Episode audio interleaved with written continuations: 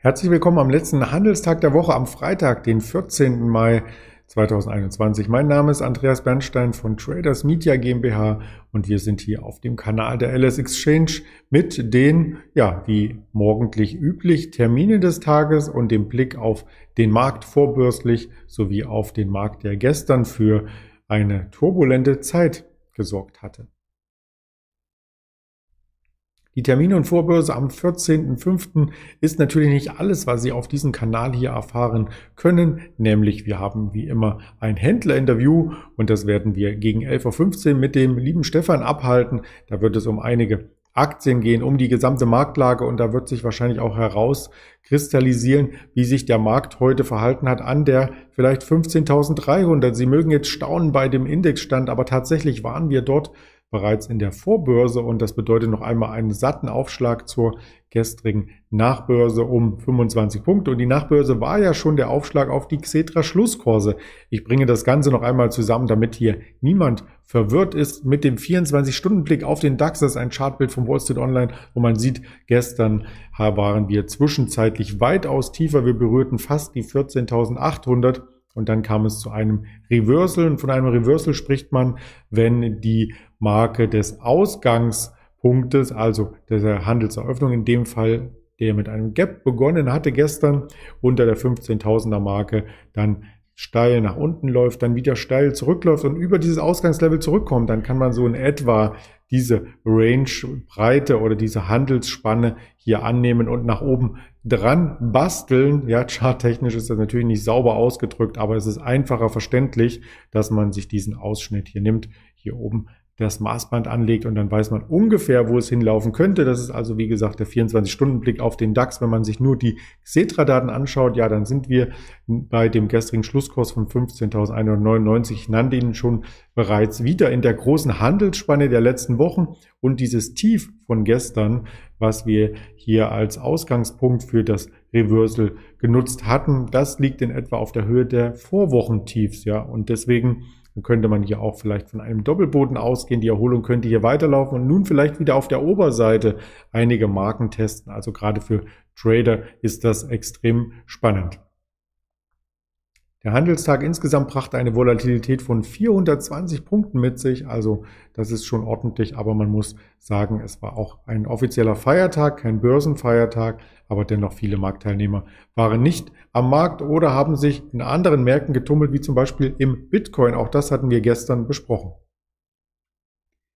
Der Druck im Bitcoin besteht weiter. Wir sahen gestern noch einmal einen kleinen Rücksetzer, der nicht ganz auf das Tief auftraf, was wir an dem Tag zuvor gesehen hatten, nach der Meldung von Elon Musk, dass er den Bitcoin ein bisschen kritisch sieht, von der Energiebilanz her zumindest.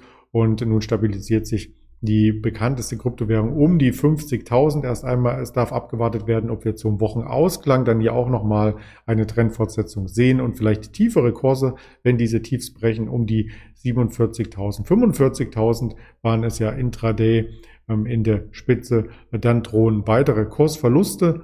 Die Meldung dazu hatten wir gestern schon mit dem Ingmar Königshofen ausführlich besprochen. Tesla stoppt nämlich Zahlung mit Bitcoin und hm, ja, der Tech-Riese geht da einen Schritt ähm, weiter oder auch einen Schritt zurück, denn er hat sich ja selber mit 1,5 Milliarden Dollar am Bitcoin beteiligt und da bleibt abzuwarten, was nun am Ende äh, Elon Musk mit diesem Schritt bezweckt, ob er vielleicht nur einen Anlauf nimmt, um dann wieder nach vorne zu preschen. Man hat ja öfters von ihm in der Vergangenheit Richtungswechsel erlebt. Ähm, einen Richtungswechsel möchten wir alle erleben bei den Lieferengpässen. Die sind nämlich immer noch ähm, präsent nicht nur durch den Stau im Suezkanal vor wenigen Wochen, sondern auch durch den Chipmangel. Jedes zweite Unternehmen aus Deutschland berichtet von Lieferengpässen, trotz der vollen Auftragsbücher. Und das kann so ein bisschen ähm, auch jetzt zum Stolperstein für die weitere wirtschaftliche Erholung werden.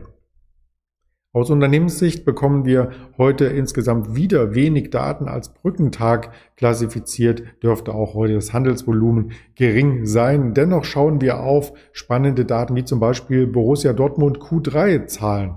Heute Mittag, davor windeln.de, die Hauptversammlung online und jetzt kamen schon die Fraport Verkehrszahlen, die schauen wir uns vielleicht mit dem Stefan dann kurz nach 11 Uhr im Händlerinterview an. Ansonsten ohne Zeitangabe noch einmal als Nachgang auf die gestrigen Telefonica-Zahlen in Deutschland das Investoren- und Analystentreffen, wo es vielleicht neue Erkenntnisse gibt oder neue Kursziele zumindest, die wir auch entsprechend hier mit abbilden können. Im Wirtschaftskalender sind mehr Daten verzeichnet als gestern und da beginnen wir auch wiederum am Nachmittag erst 14.30 Uhr dann mit den Einzelhandelsumsätzen aus den USA, den Importpreisen, den Exportpreisen, dem Controlling des Einzelhandels und 15.15 Uhr kurz vor der Eröffnung der Wall Street mit der Industrieproduktion, der Kapazitätsauslastung 16 Uhr mit dem Reuters und Uni Michigan Verbrauchervertrauen.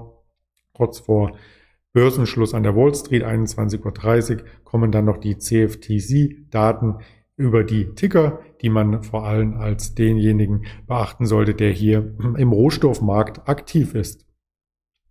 Das sind die Kanäle, auf denen wir mit unseren Formaten zu sehen sind. Auf YouTube, wie gerade jetzt wahrscheinlich zu sehen, auf Twitter, auf Facebook, auf Instagram und auch es gibt die Hörvariante Spotify, Deezer Apple Podcast und natürlich nicht zu vergessen auch ein Wochenendformat. Also seien Sie gespannt. Das Video geht dann morgen online über diese Kanäle. Insofern alles Gute und bleiben Sie gesund. Bis später. Ihr Andreas Bernstein.